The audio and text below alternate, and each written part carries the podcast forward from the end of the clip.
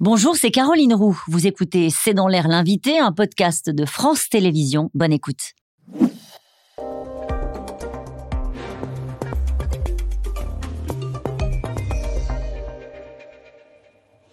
Bonsoir à toutes et à tous, bienvenue dans C'est dans l'air. Mon invité ce soir est Geoffroy Roux de Bézieux. Bonsoir. Bonsoir. Merci d'avoir accepté mon invitation. Vous êtes, je le rappelle, pour ceux qui l'auraient oublié, le président euh, du MEDEF. C'est l'un des sujets qui a émergé avec la crise des retraites, et plus globalement depuis euh, plusieurs années, le meilleur partage de la valeur, mais des richesses, on va le dire comme ça, les augmentations euh, de salaire. Aujourd'hui, le gouvernement a présenté un projet de loi en Conseil des ministres basé notamment sur un travail que vous avez mené. Pas notamment, exclusivement. Exclusivement sur un travail mené avec les partenaires sociaux sur le partage de la valeur. Ça va changer quoi? Est-ce que ça veut dire que c'est parti pour les hausses de salaire?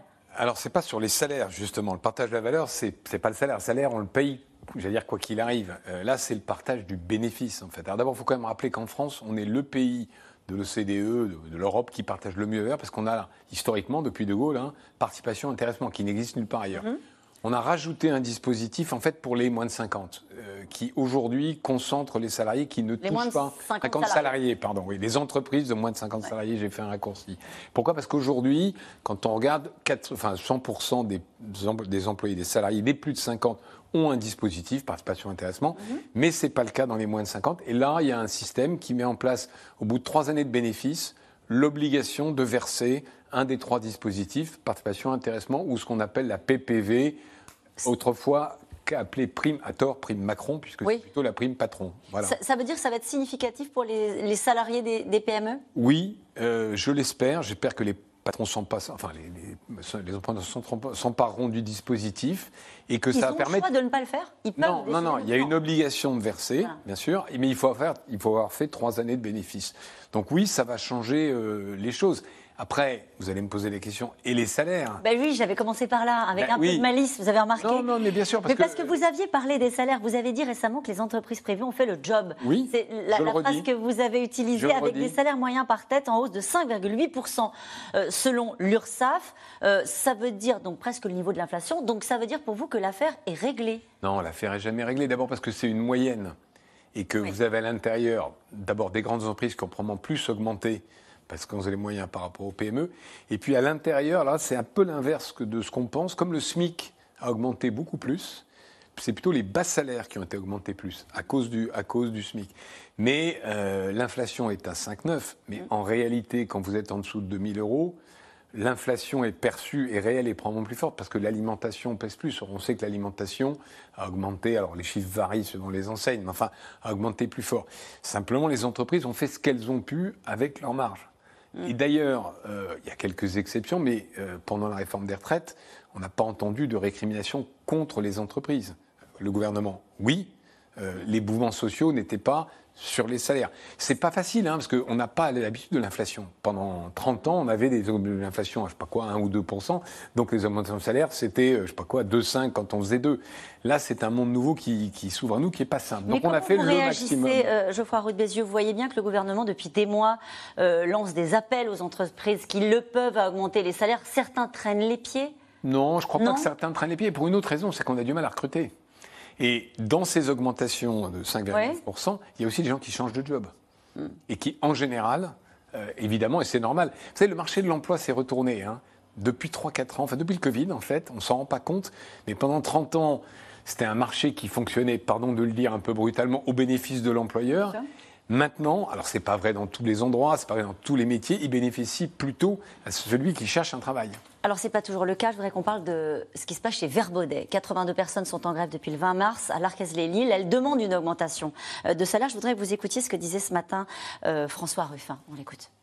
Rappelons-nous de cette crise Covid où le président de la République est venu nous dire il faudra se rappeler que notre pays tout entier repose aujourd'hui sur ces femmes et ces hommes que nos économies reconnaissent et rémunèrent si mal. C'est entre autres les salariés de Verbaudet qui, pendant ce temps-là, ont continué à travailler dans leur entreprise qui sont venus pendant la crise Covid pour, pour envoyer des habits. Et à cette époque-là, l'entreprise se portait très bien. Parce que le, première ligne. Bah, bah, parce que le site se portait très bien. Ils n'en ont pas tiré les bénéfices. Et pourtant, à l'époque, ils étaient fiers de faire ce travail-là pour leur entreprise et pour le pays. Et bien derrière, pour les salariés de Verbaudet, mais je dirais pour euh, tous les agents de la logistique du pays, pour toutes les auxiliaires de vie du pays, aujourd'hui, il faut que les Français puissent vivre de leur salaire. Quelle est votre réaction à ce qui vient d'être dit ah, Je ne peux pas être en désaccord avec la dernière phrase de François Ruffin. Il faut, Il faut que les Français puissent vivre de leur salaire. Ce n'est pas toujours le cas. Non, mais alors je ne connais pas le cas de Verbaudet, je crois que c'est du textile. Oui. Euh, et on sait que malheureusement, le marché du textile est en grande difficulté pour plein de raisons. D'abord, pour une bonne raison, c'est que les gens utilisent du textile euh, recyclé, enfin, se rachètent les vêtements. Seconde main, pardon, oui, c'est le meilleur expression. Donc, je ne sais pas quelle est la situation de Verbaudet, donc je ne peux pas répondre pour Verbaudet. Il parle de, ces, de ces bas salaires, ceux qui, justement, vous en parliez à l'instant, sont très impactés par l'inflation, et il dit qu'il faudrait indexer les salaires sur l'inflation. Non, alors malheureusement, c'est la, la bonne mauvaise solution, parce qu'évidemment, on se dit on indexe et on règle le problème. Mm. mais c'est que si on indexe, on va nourrir l'inflation, puisque les entreprises vont avoir leurs coûts qui augmentent. Non, par contre, juste un point sur, euh, sur l'intervention de François Ruffin. On a un sujet très particulier en France, c'est que entre 1000, enfin on dit entre le SMIC et, deux fois le SMIC, les augmentations de salaire que donnent les entreprises sont entre guillemets absorbées par beaucoup de, de systèmes d'aide, ce qui fait que quand on donne 100 euros supplémentaires ou 200 euros, il en reste à peine 30% en net pour le salarié. Ça, c'est un vrai problème. J'en ai parlé à la première ministre l'année dernière, ben, qu'il fallait y travailler. Elle nous a renvoyé un peu la balle en disant travaillez-y avec les syndicats. Mais il y a une partie de l'État, puisqu'il y a ce qu'on appelle la prime d'activité qui rentre dedans. Alors il va y avoir un gros enjeu pour les entreprises, c'est la question du financement et la question de la transition écologique. Vous avez forcément lu le rapport de Jean Pisani-Ferry. J'ai pas lu parce qu'il y a 150 pages dans le rapport de synthèse, mais j'ai lu une synthèse de la synthèse. Vous avez lu synthèse de la synthèse et 150 pages. Euh, en tout cas, on rappelle que Jean Pisani-Ferry est prof à Sciences Po, qu'il a collaboré au programme économique d'Emmanuel Macron et il dit que la transition écologique va avoir un coût énorme. Il parle de 250 à 300 milliards d'euros euh, de dettes en plus oui, d'accord. Pour, euh, pour l'État, euh, sur, euh, sur le, coût global de la transition écologique. Est-ce que ça va avoir un coût également pour les entreprises? Alors, je vais prendre le problème dans l'autre sens. Je vais commencer par le côté positif de ce rapport. Il dit qu'on peut concilier croissance et objectifs climatiques. Ce qui est quand même un point très important parce que, évidemment, le débat, il est là. Hein. Il est est-ce qu'on doit décroître, arrêter de consommer mhm. ou est-ce qu'on peut arriver à la neutralité carbone avec la croissance? Et je commence par ce côté vert à moitié plein. Pardon. D'accord, oui, allez-y. Par contre, ils disent qu'on a toujours dit depuis plusieurs années, ça coûte cher parce qu'il va falloir investir massivement. Alors nous, on avait un chiffre pour les entreprises, simplement 40 milliards. Lui, il dit 66 milliards par an parce qu'il y a Pour les entreprises, là, je parlais aussi de l'État. Hein, oui, mais donc le total, c'est 40 plus 26, ça fait 66. Alors après, la question, c'est qui va payer? C'est ça. Euh, il lui propose deux choses s'endetter je pense que ce n'est pas une bonne solution. Hmm. Et il propose, en plus, de créer une taxation sur les 10% un ISF les plus riches. Vert, hein, sur ceux qui plus qu'un ISF, c'est 10%, 10 des Français les plus aisés à hauteur de 5 milliards d'euros. Voilà, c'est ceux qui payent déjà 75% de l'impôt sur le revenu. C'est typiquement un réflexe français. Alors c'est un réflexe euh, dit social-démocrate. On a un problème, on crée un impôt. Nous, on pense qu'il y a une autre solution. Et c'est exactement l'inverse, c'est de faire ce qu'on a fait depuis 6 ans, baisser les impôts des entreprises pour qu'elles puissent investir. Oui, alors vous êtes magicien, Geoffroy Roux. Non, je ne suis pas Non, parce que si on n'augmente pas les impôts et si on ne fait pas de la dette, on fait comment? Eh bien, je vais vous expliquer comment. On a baissé les impôts depuis 6 ans. Euh, l'impôt sur les sociétés, par exemple, a baissé de 33 à 25% Et les recettes de l'État ont augmenté. Pourquoi? Parce que l'impôt, ce n'est pas un gâteau fixe on peut augmenter la richesse du pays. Si on prélève en pourcentage moins sur un gâteau plus grand, on a plus de recettes. C'est vraiment l'opposition que j'ai avec la ligne Pisani-Ferry, mais qu'on connaît bien, hein, qui est la ligne qui a été au pouvoir euh, sous François Hollande. Hum. Euh, sur la transition écologique toujours, euh, Elisabeth Borne a annoncé un plan d'action pour doubler le rythme de baisse de nos gaz à effet de serre. Elle dit en fait il faut atteindre l'objectif de diminution de 50% des émissions, on le sait, d'ici à 2030. Et elle dit au total, la moitié des efforts de réduction des gaz sera accomplie par les entreprises, notamment les grandes entreprises, un quart par l'État et les collectivités et le dernier quart par les ménages. En gros, elle dit aux entreprises, vous allez porter une grosse partie de l'effort. Oui, enfin, c'est ouais, un peu résumé, si, mais c'est résumé. En fait, ce qui est intéressant dans la démarche qui est prise, c'est que c'est fait filière par filière. Et c'est comme ça qu'il faut raisonner. Parce que, oui, baisser 5% ça, ça veut strictement rien dire. Si vous êtes dans une entreprise, euh, si vous êtes un journal télévisé, vous consommez, vous émettez assez peu de carbone. S'il y a quelques. Mm.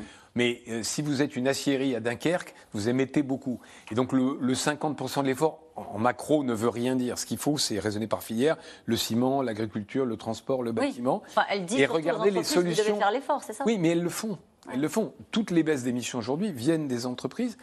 Et après, il faut que ça soit passé aux consommateurs. C'est là où il y a peut-être un petit problème, parce qu'elle a oublié de dire que produire plus vert, c'est aussi produire plus cher.